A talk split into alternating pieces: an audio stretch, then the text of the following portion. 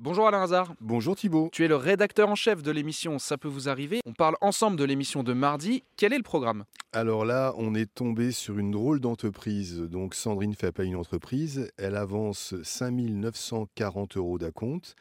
Elle doit avoir, euh, puisque ce sont des travaux euh, de l'aide d'un organisme de financement, Ok.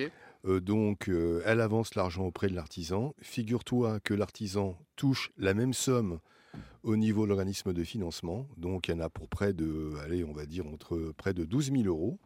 Euh, la compte de Sandrine, le même montant de la part de l'organisme de financement. Et depuis, devine ce qui se passe. Est-ce que d'après toi, il a repris les travaux? Ah bah j'imagine que non. D'ailleurs, il n'a pas repris. Est-ce qu'il a, est-ce qu'il a commencé à faire les travaux? Bah j'imagine que non. eh bien, pas du tout. Donc, effectivement, il n'a rien repris. Il a juste pris l'argent euh, les deux fois. Donc, il a pris deux acomptes en même temps et il ne fait rien. Donc, c'est pas mal comme travail. Les travaux n'ont pas démarré et Sandrine ne comprend toujours pas.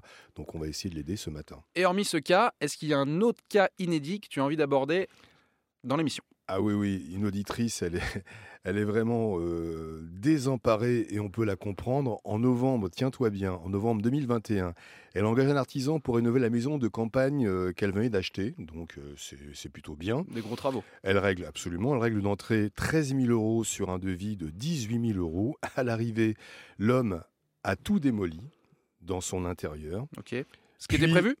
Euh, oui, mais il était prévu qu'il démolisse, mais euh, il, il est prévu aussi qu'à un moment donné, il travaille. Et depuis, il a abandonné le chantier en laissant euh, les gravats en plan. C'est-à-dire que tous les gravats sont dans la maison de campagne, dans l'intérieur de la maison.